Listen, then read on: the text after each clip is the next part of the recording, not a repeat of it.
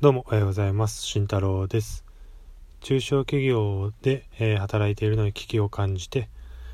会社に依存しない働き方を模索して、えー、副業を頑張っているサラリーマンが配信するラジオでございます。えー、売れないポッドキャスターが頑張って配信しております。皆さん聞いていただけたらと思います。今日はですね、えー、先日、えー、行われたヒマラヤ祭りというので、えー、お話をしていきたいと思います。え音声配信のプラットフォームヒマラヤで、えキャスターの皆さんが同じテーマでいろんなことを話しているというので、まあ、非常に面白い、え面白い企画だなと思いまして全員の時間を合わせるとで約5時間ぐらいあるようで、まあ、かなり、あのいろんな方々の、え価値観だったりとか、えーはんえー、いろんな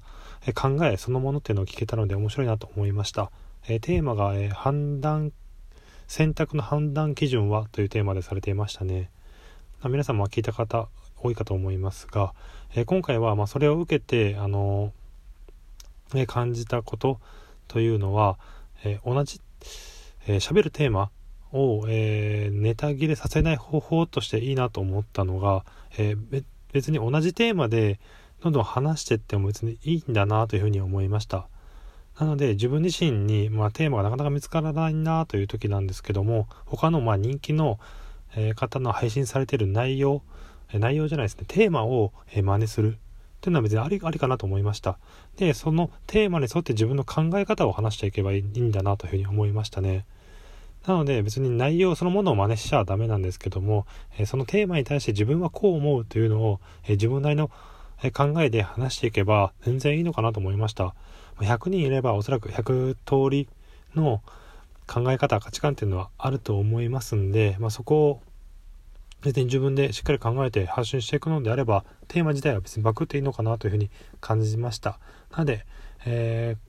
ー、まあ明日からも私自身も、え、ちょっと真似して真似してというか、え、テーマちょっといろんな方々の、えテーマを見て、え聞いてああそうこういう考えを持たれてるんだなっていうのを聞いた上で、え、自分なりの考えっていうのをまた配信をしていければなと思っております。すいません、ちょっとカミカミだったんですけども。はい。えっ、ー、と、今日は、えー、これで終了ということで、